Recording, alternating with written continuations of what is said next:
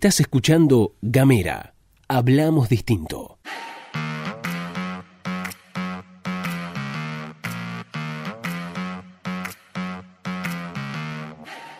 Hola, ¿qué tal? ¿Qué dicen? ¿Cómo les va? Bienvenidos, bienvenidas, bienvenides. Están escuchando La Pastilla de Gamera, este microinformativo que distribuimos de lunes a viernes. Mi nombre es Luz Escarpati y como es habitual me acompaña Gastón Lodos. Hola Luz, ¿cómo te va? ¿Cómo andan todos, todas, todos? Qué bueno que es reencontrarnos como hacemos cada mañana en este microinformativo, este noticiero podcástico de la plataforma Gamera. Estamos en Spotify, si nos querés buscar podés hacerlo como Gamera Podcast. También nos podés encontrar a través de las redes sociales en Twitter, en Facebook y en Instagram Nos vas a encontrar como arroba gamera TDF. Efectivamente. Bueno, antes de empezar con las noticias, queremos contarles sobre una movida que están haciendo desde la poderosa de Ushuaia. Eh, bueno, lo que se está pidiendo es que compartamos, que eh, colaboremos con la campaña solidaria de donaciones. ¿Con qué finalidad? Con la finalidad de sostener la eh, olla popular interbarrial. ¿Sí? ¿Qué significa esto? Que podemos donar, colaborar alimentos, distintos tipos de alimentos a la poderosa para que ellos puedan seguir dando una mano eh, en relación a esto. ¿Cómo se hace? Bueno, podés comunicarte con las redes de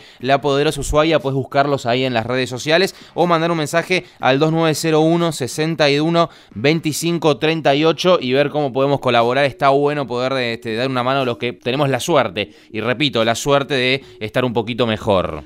Sí pasamos a las noticias provinciales. Desde el gobierno anunciaron una nueva flexibilización de la cuarentena, por lo tanto inician nuevas actividades. Desde hoy en Río Grande y en Tolwyn van a reabrir sus puertas los gimnasios, atentos, atentas, atentes, estudios de danzas y artes escénicas del ámbito privado. A partir del 3 de junio en Ushuaia va a ser lo mismo. Bueno, se acabó la joda, ¿no? Hay que volver al gimnasio. Quien habló, quien lo aclaró esto fue Adriana Chaperón, la ministra de Justicia y Derechos Humanos, quien habló además de las salidas de esparcimiento vehiculares.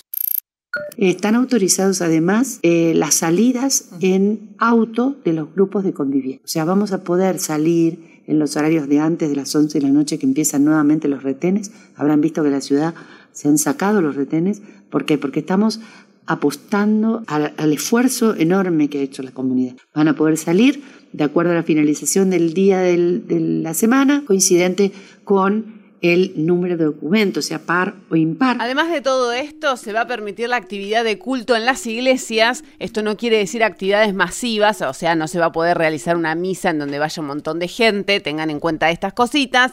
También la actividad de pesca deportiva, algo que es bastante difícil de aplicar teniendo en cuenta que la ruta 3 continúa cerrada. Entonces, bueno, hay que ver a dónde se puede ir a pescar con el tema de las limitaciones también pertinentes de la propia actividad y algo que a mí me encantó, la cama solar. Bien, dicho todo esto, ayer se registró un nuevo caso de COVID positivo en Tierra del Fuego Ayas. La ministra de Salud, Judith Digilio, dio algunas precisiones sobre esta situación.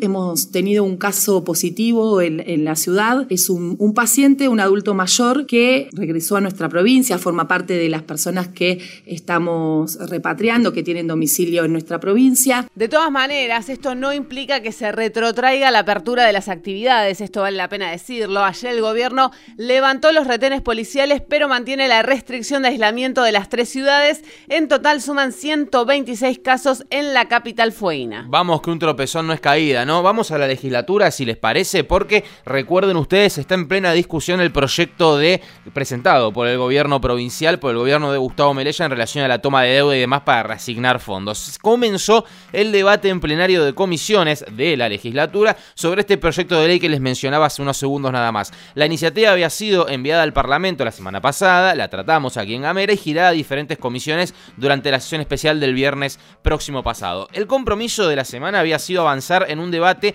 para abordar el proyecto en una nueva sesión de este jueves. ¿sí? Se va a sesionar nuevamente este jueves. Durante el encuentro, el ministro de Finanzas se refirió a la autorización de endeudamiento por 3 mil millones de pesos que solicita el Poder Ejecutivo en dicha iniciativa y explicó que resulta necesaria esa autorización para, para no perder fuentes de financiamiento especiales dispuestas por el Gobierno Nacional. Para mayores precisiones en relación con, el, con este proyecto del Gobierno, pueden eh, escuchar las pastillas de la semana pasada donde abordamos punto por punto cada uno de los artículos que forman parte de la iniciativa. Para hoy, para las comisiones de hoy, se espera que asistan diferentes representantes del sector comercial de las provincias, las cámaras y de los sectores sindicales, es decir, representantes de los trabajadores, que en palabras de la legisladora Victoria Boto propusieron un eje de discusión que hasta ahora no se había tenido en cuenta.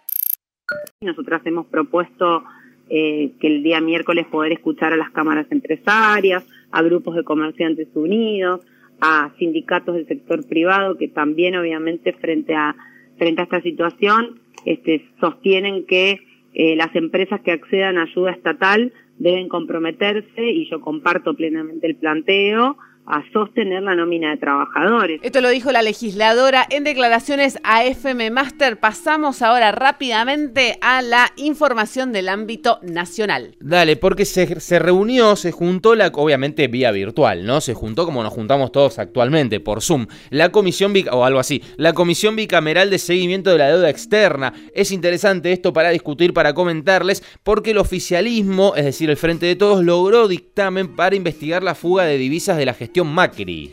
Lo que se aprobó con 12 votos a favor y 6 en contra es un pedido de informes al Banco Central, a la Unidad de Investigación Financiera y a las autoridades económicas para investigar el retiro de divisas del país entre 2015 y 2019. El oficialismo fundamentó la medida en un informe que justamente emitió el propio Banco Central de la República Argentina, en el que se establece que entre 2015 y 2019 la fuga superó los 86 mil millones de dólares. Tranqui, ¿no? Tranqui, panqui. Bien, quien forma, claro, quien forma parte de la comisión, esto toca de alguna manera a Tierra del Fuego, porque quien integra la, comisión es el senador nacional Matías Rodríguez, que habló eh, respecto a esto y dijo un textual, les leo del senador, en la gestión de Macri más del 80% de la toma de deuda financió la fuga y desfinanció el desarrollo económico y social del país. Bueno, avanza la comisión bicameral de investigación de la deuda externa con este pedido de informes. Vamos a otro tema, hablando de investigación, la AFI finalmente formalizó, la AFI, la Agencia Federal de Inteligencia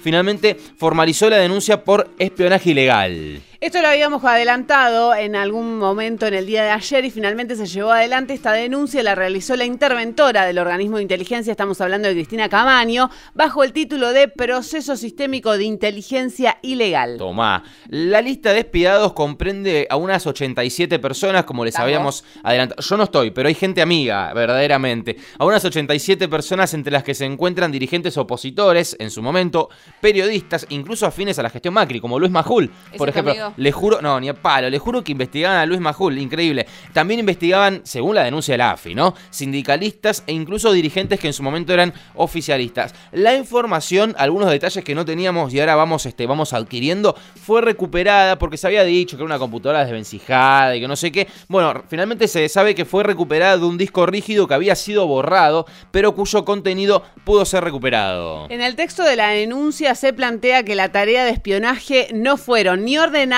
ni autorizadas por ningún magistrado y solo fueron dispuestas por las autoridades del organismo que hoy se encuentra intervenido, por lo que estaríamos hablando lisa y llanamente de producción de inteligencia ilegal. Además, y como último dato eh, en relación a, digo, cosas que van avanzando con el correr de los días, le vamos a dar mucha bola a esto porque realmente es... Porque son los sótanos de la democracia. Claro, claro. Este, obviamente la justicia tiene que investigar y tiene que fallar al respecto, ¿no? Pero además se pidió, y esto es interesante, la indagatoria del expresidente, la declaración indagatoria de Mauricio Macri y la cabeza de la entonces cabeza del organismo, Gustavo Arribas y Silvia Magdalani, que era la número 2 de la AFI de Macri. Recordemos, como ya mencionamos acá en la pastilla, que el responsable institucional directo de la AFI es el Poder Ejecutivo Nacional, es decir, responde al presidente de la Nación directamente. Quien habló sobre esto fue Patricia Bullrich, presidenta del PRO y ex ministra de Seguridad del gobierno anterior.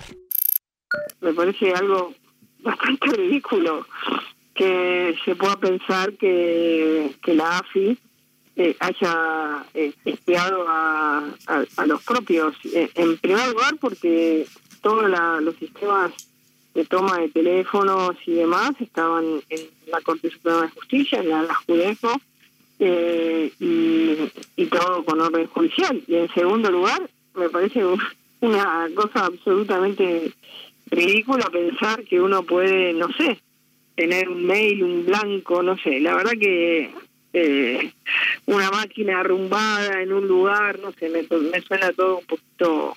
Superagente Eh, 86. Super Agente 86, sí, viste.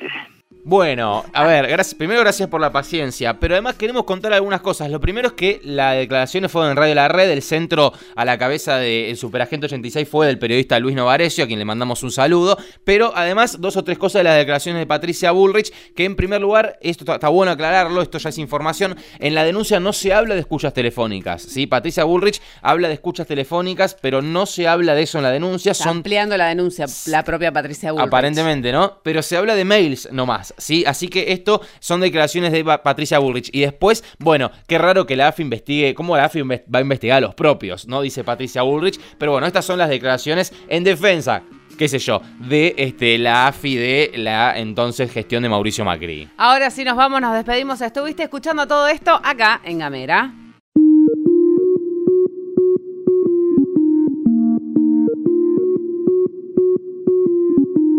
Seguí nuestros contenidos en gamera.com.ar.